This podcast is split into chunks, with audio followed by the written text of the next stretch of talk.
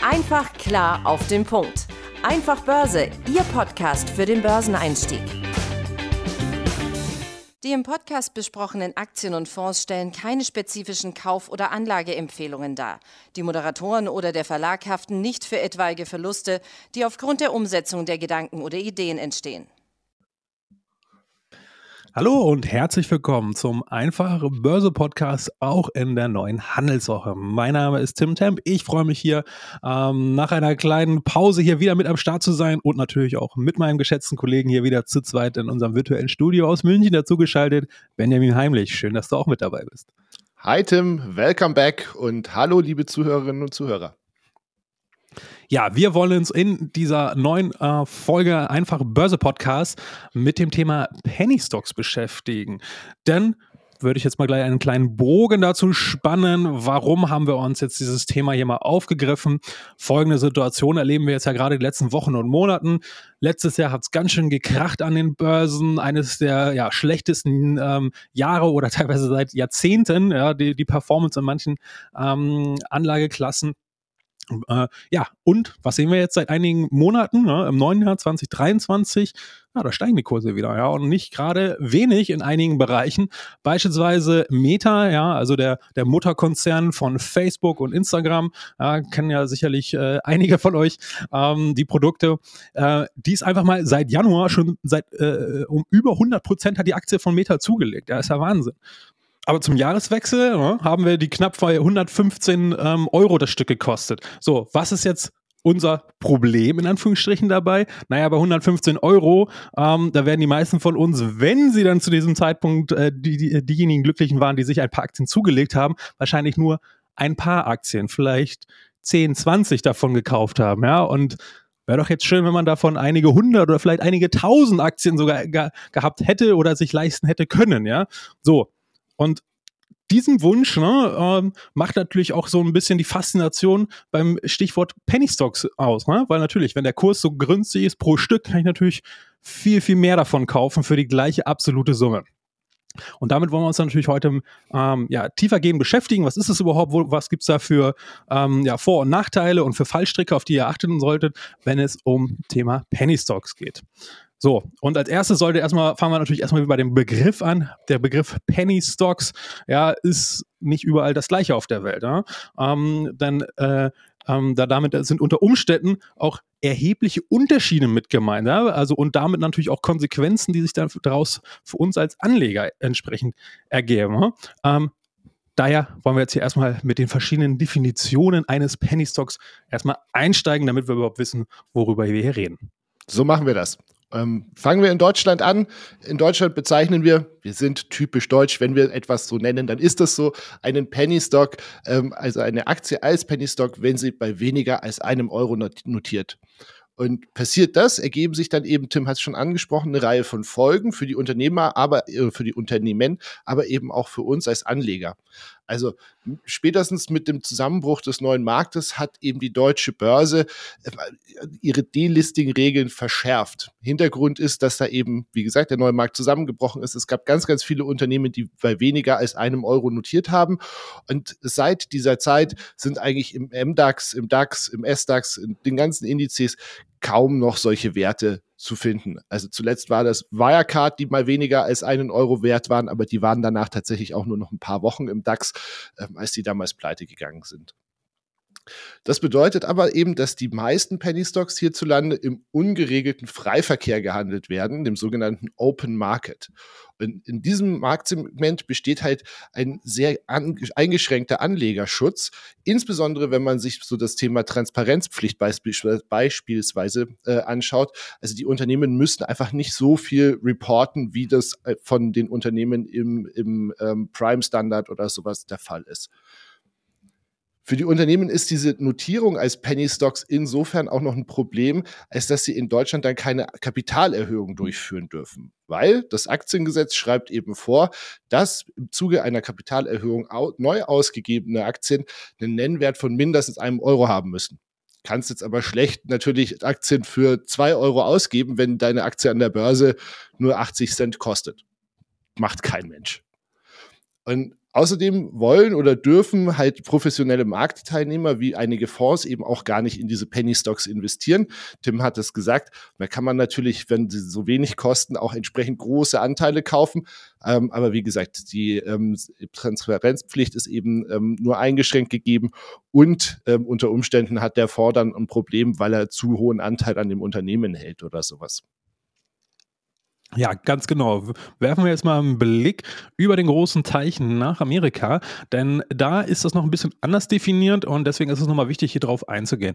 Ähm, nämlich dort werden Aktien schon ab einem Kurswert von unter 5 Dollar als Penny Stocks bezeichnet. Ja? Also da ist halt nicht eben diese kritische Grenze, wie du sagtest, wie bei uns typisch deutsch. Das ist dann auch so, nee, das wird da sozusagen etwas erweitert aufgefasst, ja? also alles unter 5 Dollar. Und das ist halt auch nur so eine, ja, äh, sagen wir so, grobe Orientierung, denn nächster Punkt, ähm, die jeweiligen Börsen, also wenn dort ein Unternehmen ähm, gelistet werden möchte, beispielsweise an der New York Wall Street, ähm, also an der NYSE-Börse beziehungsweise an der Nasdaq, also der Technologiebörse, dort gibt es nochmal andere Vorgaben. Ja? Stichwort Wall Street sind es mindestens 4 Dollar, die ein Wertpapier quasi als Kursnotierung aufweisen muss und der Nasdaq so, äh, sind es 3 Dollar. Ja? Also auch da hat jede Börse nochmal so eigene äh, Parameter und Vorgaben, was so ein Wertpapier erfüllen muss, damit die das überhaupt äh, auf ihre Liste führen und damit überhaupt erst handelbar ist, was natürlich erstrebenswert ist für jedes Unternehmen, denn das sind einfach mal die wichtigsten Börsen der Welt. Ja, wenn man da nicht gelistet ist,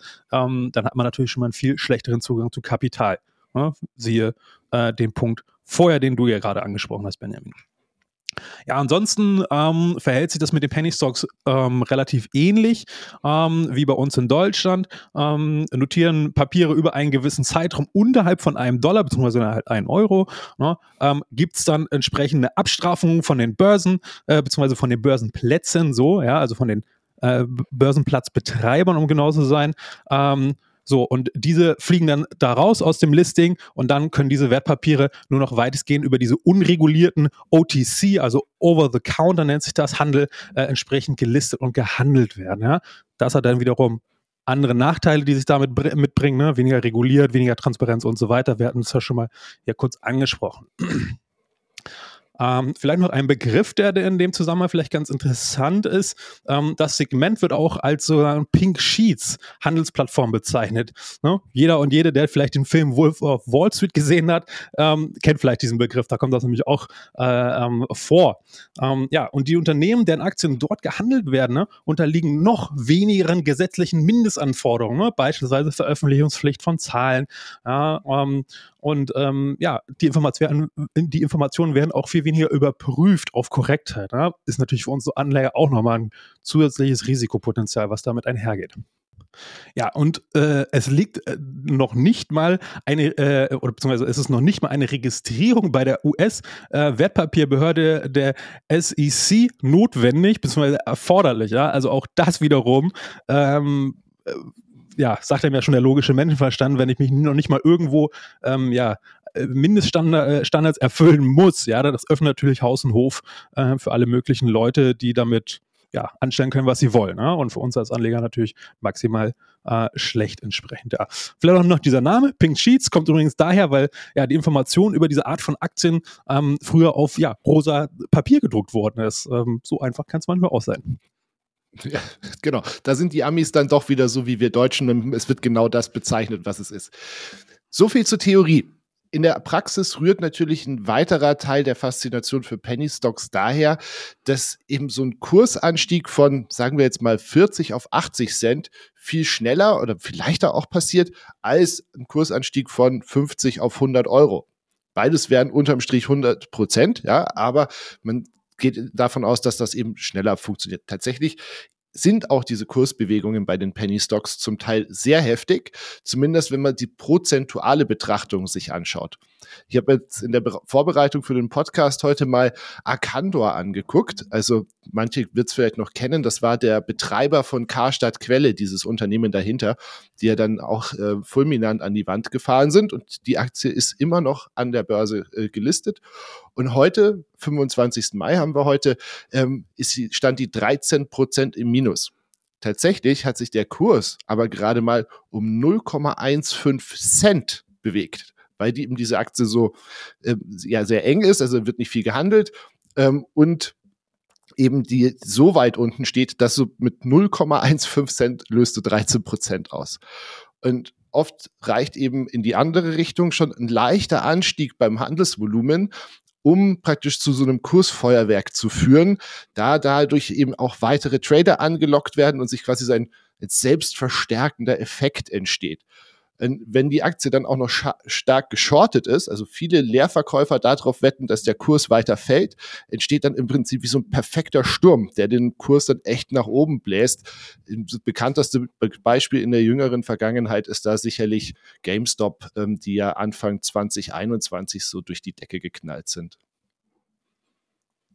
Ja, spannend an solchen Kurskapriolen ähm, ist natürlich auch ähm, der Informationsfluss, also die Nachrichten, ne, die ähm, ähm das Unternehmen bzw. von dem Unternehmen selbst ausgelöst werden können, ja, obwohl vielleicht möglicherweise das gar nichts Neues ist, ja, sondern das ist eher wie so eine Art Marketing-Tool, so nach dem Motto, hey, wir leben auch noch, ja, liebe Anleger, schenkt uns auch mal wieder ein bisschen äh, Aufmerksamkeit und investiert doch vielleicht et äh, etwas, ja, wenn man mal so salopp Platte sagen ähm, möchte.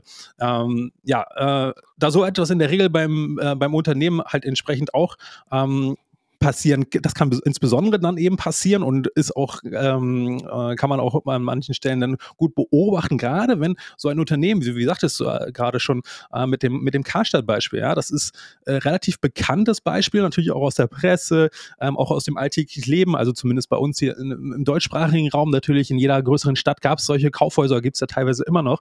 Ähm, das heißt, und wenn dann so ein Unternehmen, was mal sehr groß und bekannt war, dann äh, quasi so in den Keller fällt, ja, also sowohl ähm, aktienkurstechnisch als auch imagemäßig und so weiter, ja, dann kann natürlich so ein Effekt, so ein Wiederaufleben lassen vom Management, ähm, sei es auch nur mit irgendwie ja Nonsens, beziehungsweise irgendeiner Nachricht, die aber gar keinen Mehrwert oder tatsächlich etwas Neues sozusagen schafft, ähm, ja, schon eine massive Kurssteigerung äh, auslösen. Ne? Auch Stichwort GameStop, ja, die haben ja nur angekündigt, dass sie sich jetzt mal mit dem Thema Onlinehandel beschäftigen wollen, ja, und das war ja schon gleich Grund genug für einige Anleger, ähm, dass da, da völlige die Eskalationen ähm, stattgefunden hat. Ja? Also auch sowas immer mal dann im Hinterkopf behalten, ja? Stichwort Nachhaltigkeit von Kursbewegungen.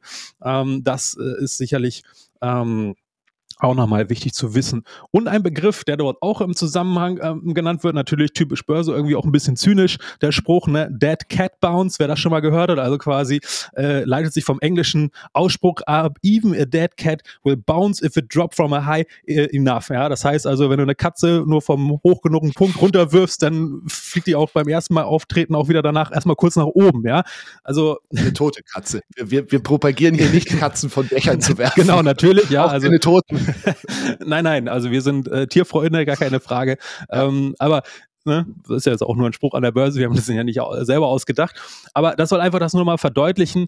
Ähm, ja, auch sowas kann es halt eben geben. Ja? Und ähm, das wäre natürlich ganz schlecht, wenn man dann quasi diesen Bounce, dieses Hochschnellen nach dem massiven Absturz, ähm, kann man ganz häufig sehen, na, wenn da so Unternehmen so mal 50, 60, 70, 80, 90 Prozent oder noch viel weiter runtergefallen sind, irgendwo da ganz unten, äh, dann schießt er noch mal immer einmal nach oben, manchmal sogar mehr als einmal und man denkt sich dann immer, hm, ja, das wäre doch jetzt ein interessanter Deal gewesen gewesen. Ja, schwierig, aber ähm, das Ganze entsprechend nachhaltig und erfolgreich entsprechend zu managen. Insbesondere Stichwort Liquidität. Ja. Denn gerade bei Penny Stocks ähm, ist eine sehr, sehr geringe Liquidität die Regel. Ja, sonst wären sie ja auch äh, zum Teil gar keine Penny Stocks, weil sie halt eben kein Mensch ha haben möchte, kaum gehandelt werden. Ja, dadurch entstehen auch quasi diese krassen Geldbriefspannen, also diese sogenannte Spread, ja, ähm, der euch dann auch eine Riesenstange Geld kosten kann. Alleine nur das Kaufen und Verkaufen habt ihr teilweise schon einen heftigen Verlust. Beispiel, wie krass das sein kann. Ja? Ähm, der Geldkurs einer Penny Stock Aktie liegt jetzt bei 18 Cent der Briefkurs bei 20 Cent, also 2 Cent Different. Klingt jetzt erstmal nicht viel, weil jeder denkt, ja, 2 Cent ist ja nicht viel. Ja, aber prozentual entspricht das halt eben 10 Prozent.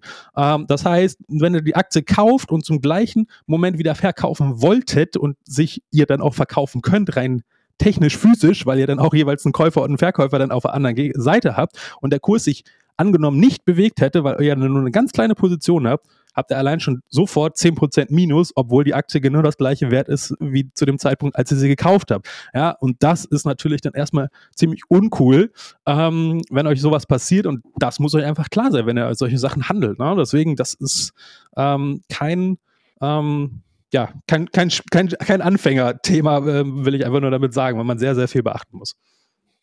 Ja, und ich meine, du hast es jetzt ja schon angesprochen. Also Penny Stocks sind in der Regel eben sehr spekulative Werte und auch da hat Tim recht, man sollte wirklich so nur höchstens den Teil eures Depots dort investieren oder spekulieren, sage ich mal lieber, wo ihr den Totalverlust auch verkraften könnt. Wir haben das ja auch hier immer wieder mal angesprochen, das Thema Zockerdepot. Also hier Kursausschläge können halt eben auch nach unten passieren. Und insbesondere, wenn die Papiere vorher schon nochmal gebounced sind, dann ist es eben ähm, ein Thema, das sehr, sehr schnell und ähm, eben fällt und steigt. Es ist aber beileibe nicht so, dass alle Penny Stocks tatsächlich eben Pleite- oder Skandalunternehmen sind. Ein Beispiel ist Lenovo. Die haben 2022 einen Marktanteil von 24 Prozent im Computermarkt gehabt und sind damit der größte PC-Hersteller der Welt. Und trotzdem, zum Zeitpunkt, als dem wir hier diesen Podcast aufnehmen, kostet die Aktie knapp 85 Cent. Jetzt ist natürlich der PC-Markt kein riesiger Wachstumsmarkt. Gerade äh, während Corona hat sich irgendwie jeder neue Hardware angeschafft. Das heißt, die meisten Leute sind jetzt erstmal so für die nächsten Jahre dann ganz gut versorgt. Und Lenovo ist auch ein chinesisches Unternehmen. Das hat dann in der Regel eben auch nochmal so einen leichten China-Abschlag unter Umständen. Aber dennoch mutet es doch, finde ich, merkwürdig an, dass ein Konzern, der im letzten Jahr 62 Milliarden Dollar Umsatz gemacht hat und damit 1,7 Milliarden Dollar Gewinn, eine so billige Aktie hat. Die Antwort liegt Bitte? Ja, die Antwort, ich wollte jetzt mal gleich nach vorne preschen, denn die Antwort liegt in der Anzahl der Papiere, ja. Also es muss halt, da seht ihr auch schon, ja, nochmal wieder so ein neues Puzzleteil, ähm, was ihr auch noch mit berücksichtigen müsst, die Anzahl der Papiere, nämlich bei Lenovo liegt die Anzahl der äh, im Umlauf befindenden Aktien bei 12 Milliarden Stück. Ja, zum Vergleich, ein riesen Industriekonglomerat wie Siemens hat gerade mal 800 Millionen Aktien. Ne? Also nicht mal ein Zehntel so viel. So, und allein dadurch seht ihr da schon, rechnerisch, ja, ähm, äh, ne, beim Börsenwert können wir es auch nochmal lesen. Marktkapitalisierung, wir haben es, ähm, äh, glaube ich, auch schon mal gesagt, äh, rund 11,5 äh, Milliarden Dollar. Lenovo, ja, äh, das ist die maßgebliche Kennzahl, wenn ihr quasi wissen wollt, ob das ein großes oder ein kleines Unternehmen ist, die Marktkapitalisierung, ja, also Kurs mal Anzahl der Aktien. So, und dann seht ihr natürlich auch, aha, bei Siemens ist der Kurs halt viel höher. Dadurch ähm, haben die äh, sozusagen auch viel weniger Stückzahlen und kommen trotzdem auf einen hohen äh, zweistelligen Milliardenbewertung. Ja? Also das vielleicht nochmal als kleiner ähm, Hinweis hier auch nochmal. Ne? Ganz genau.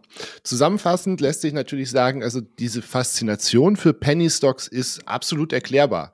In der Regel deuten niedrige Kurse aber schon eben darauf hin, dass bei dem Unternehmen in irgendeiner Art und Weise eine Schieflage vorherrscht. Fälle wie ne-, Lenovo sind da tatsächlich eher die Ausnahme, ähm, auch wenn man generell sagen kann, dass asiatische Unternehmen schon dazu neigen, vergleichbar, also im Vergleich zu europäischen beispielsweise, viele Aktien auszugeben, was dann natürlich eben, Tim hat es angesprochen, zu entsprechend niedrigeren Kursen führt.